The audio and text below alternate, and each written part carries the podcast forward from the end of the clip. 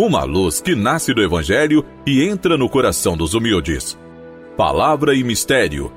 Apresentação: Dom Messias dos Reis Silveira, Bispo da Diocese de Teófilo Otoni, Minas Gerais.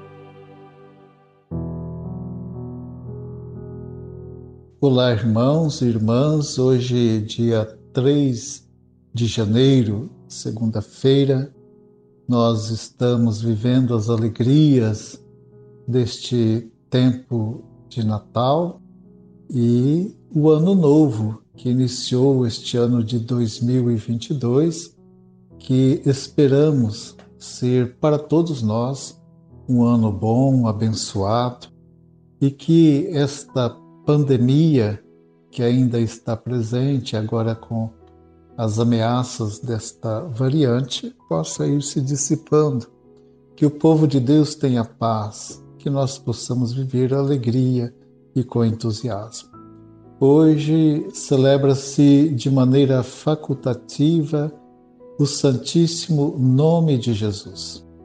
A veneração do Santo Nome de Jesus foi estendida por toda a Igreja Católica Romana em 20 de dezembro de 1721, durante o pontificado do Papa Inocêncio XIII. São Bernardino de Siena colocou grande ênfase nesta festa do Santíssimo Nome de Nosso Senhor Jesus Cristo. E hoje nós queremos recordar que, vivendo as alegrias deste tempo do Natal, nós celebramos ontem o dia é, dos Reis Magos, Santos Reis tão popular, conhecidos de tanta gente. Eles souberam entender os sinais dos tempos e vieram de muito longe para conhecer Jesus. Hoje também nós somos convidados a ir até Belém para acolher o Messias, acolher Jesus, o Filho de Deus. Reconhecer e acolher. Ainda vivendo o júbilo natalino, o Evangelho de Mateus, que encontramos no capítulo 4, versículos 12, 17, 23 a 25, já anuncia a prisão de João Batista e o início da pregação de Jesus que percorre a Galiléia, ensinando nas sinagogas e conclamando o povo: Convertei-vos, pois o reino dos céus está próximo. Mateus nos conta ainda que, para cumprir o que fora dito pelo profeta Isaías, antes de iniciar a sua atividade missionária, Jesus deixa Nazaré e vai morar em Cafarnaum. O povo que andava nas trevas viu uma grande luz. Para os habitantes da região sombria da morte, surgiu uma luz, conforme está em Isaías, no capítulo 9, versículos de 1 a 2. A pregação de Jesus se faz acompanhar da cura de muitas enfermidades e de doenças graves do povo, de modo que as notícias a respeito dele se espalham depressa e grandes multidões começam a segui-lo. Levam até ele toda sorte de doentes para serem curados.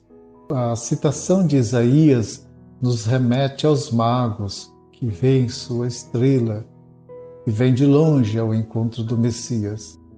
Quando os sábios de Israel não lhes indicam o caminho, a estrela reaparece e os conduz até Jesus em Belém, para que quem segue uma estrela não há nenhuma escuridão. Ela é o referencial por onde deve seguir. O povo da terra de Zabulon e de Neftali, território perto da Síria, para além do Jordão, entre o lago da Galileia e o mar Mediterrâneo, chamada de Galileia dos pagãos, vivia o sofrimento da dominação e da opressão. É para eles que Jesus se apresenta como luz que brilha forte e vence a escuridão da morte. O catecismo da nossa amada Igreja Católica, ao apresentar os sacramentos de cura, que são a penitência e a unção dos enfermos, estes são sacramentos de cura, o catecismo faz questão de apresentar Jesus como o médico do nosso corpo e da nossa alma, que remiu os pecados do paralítico e restituiu-lhe a saúde do corpo. E aí nós podemos olhar para as nossas vidas, vida pessoal, e perceber o quanto Deus já nos curou em seu Filho Jesus, nos concedendo perdão e também dando alento, graças, para superar as dores, os sofrimentos. Jesus acompanha suas palavras com numerosos milagres, prodígios e sinais que manifestam que o reino de Deus está presente nele. Atestam que Jesus é o Messias anunciado. Ao enviar os discípulos em missão, dá-lhes também o poder de realizar curas e expulsar demônios. Amado irmão, amada irmã, o programa está chegando ao final. Eu espero poder encontrá-los todos no próximo programa. Fiquem com a paz e a bênção de Deus, nosso amado Pai.